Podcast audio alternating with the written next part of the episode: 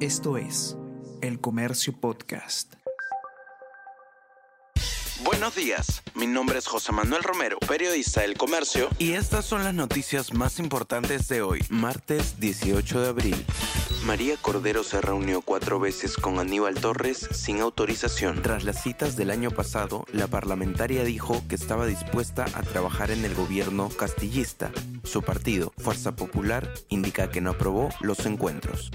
Alejandro Toledo reaparece de forma virtual en audiencia desde Estados Unidos. Exmandatario interviene en el inicio de control de acusación. Consideran que su participación a distancia entorpecería su extradición.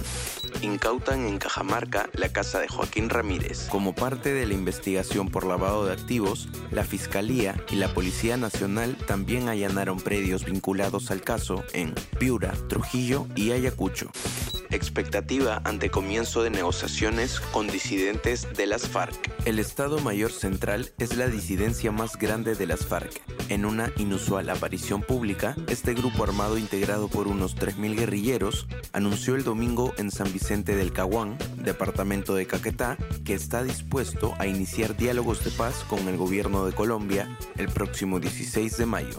Semifinalistas de la Champions empiezan a definirse desde hoy. El equipo dirigido por Carlo Ancelotti visita hoy al Chelsea desde las 2 de la tarde en busca de completar su pasaporte hacia las semifinales. Ya ganó 2-0 en la ida en Madrid y ahora va en busca de completar la faena con la estadística de lado.